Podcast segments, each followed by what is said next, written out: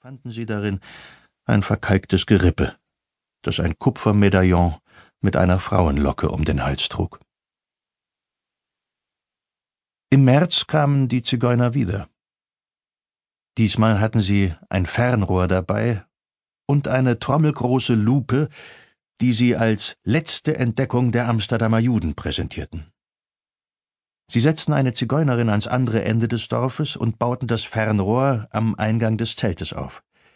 Nach Zahlung von fünf Reales durften die Leute durch das Fernglas schauen und sahen die Frau zum Greifen nah.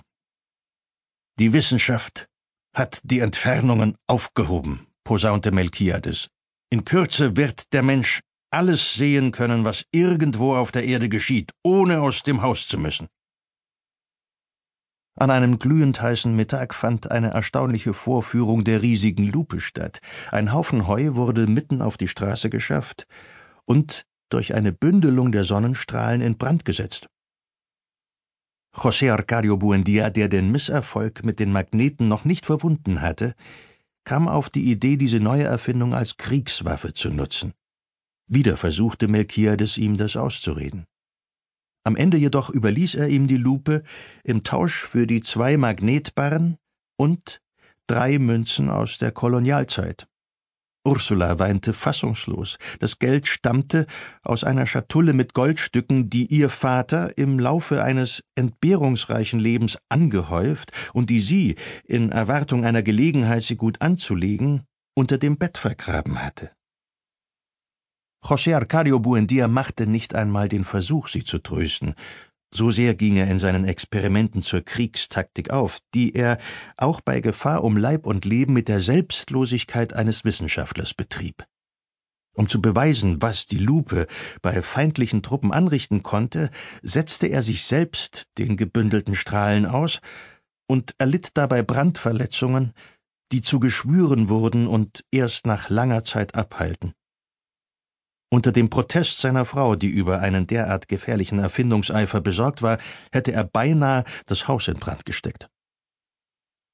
Er verbrachte lange Stunden in seinem Zimmer, stellte Berechnungen über die strategischen Möglichkeiten seiner neuartigen Waffe an, bis er ein Handbuch von erstaunlicher didaktischer Klarheit und zwingender Überzeugungskraft verfasst hatte. Er ergänzte es durch zahlreiche persönliche Erfahrungsberichte sowie mehrere Bögen erläuternder Zeichnungen und schickte es an die Behörden. Durch einen Boten, der die Bergkette überquerte, durch endlose Sümpfe irrte, sich wilde Flüsse stromaufwärts quälte und fast ein Opfer der Raubtiere, der Verzweiflung und der Pest geworden wäre, bevor er einen Verbindungsweg zur Maultierpost erreichte. Obwohl eine Reise in die Hauptstadt zu jener Zeit so gut wie unmöglich war, wollte José Arcadio Buendia, sobald die Regierung das befehle, den Versuch wagen, um den Militärs seine Erfindung praktisch vorzuführen und sie höchstpersönlich in die komplizierte Kunst des solaren Kriegs einzuweisen. Mehrere Jahre lang wartete er auf eine Antwort.